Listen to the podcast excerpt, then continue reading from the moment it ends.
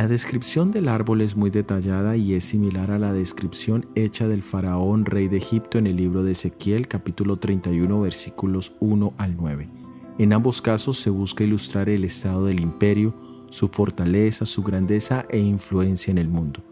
Ambos imperios son recordados hasta el día de hoy y eso es lo que la ilustración busca enfatizar.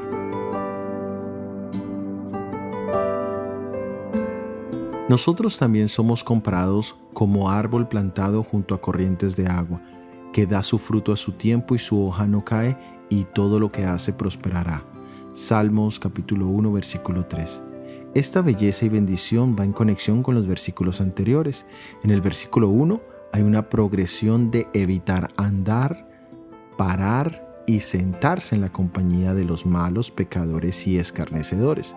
Pero en cambio, en el versículo 2 hay un placer en la meditación en la ley de Dios. Para nosotros ser seres equilibrados y simétricos necesitamos estar plantados a los pies de Jesús, de donde fluyen corrientes de agua viva. Allí los frutos del Espíritu se manifiestan naturalmente y hay bendiciones en cada aspecto de nuestra vida. La pregunta es, ¿quiénes son nuestros compañeros de camino en esta vida? ¿En qué lugares nos paramos a meditar? ¿Y dónde hemos estado cómodamente sentados en nuestra vida espiritual? Allí encontraremos la respuesta por el estado en que estamos en este momento.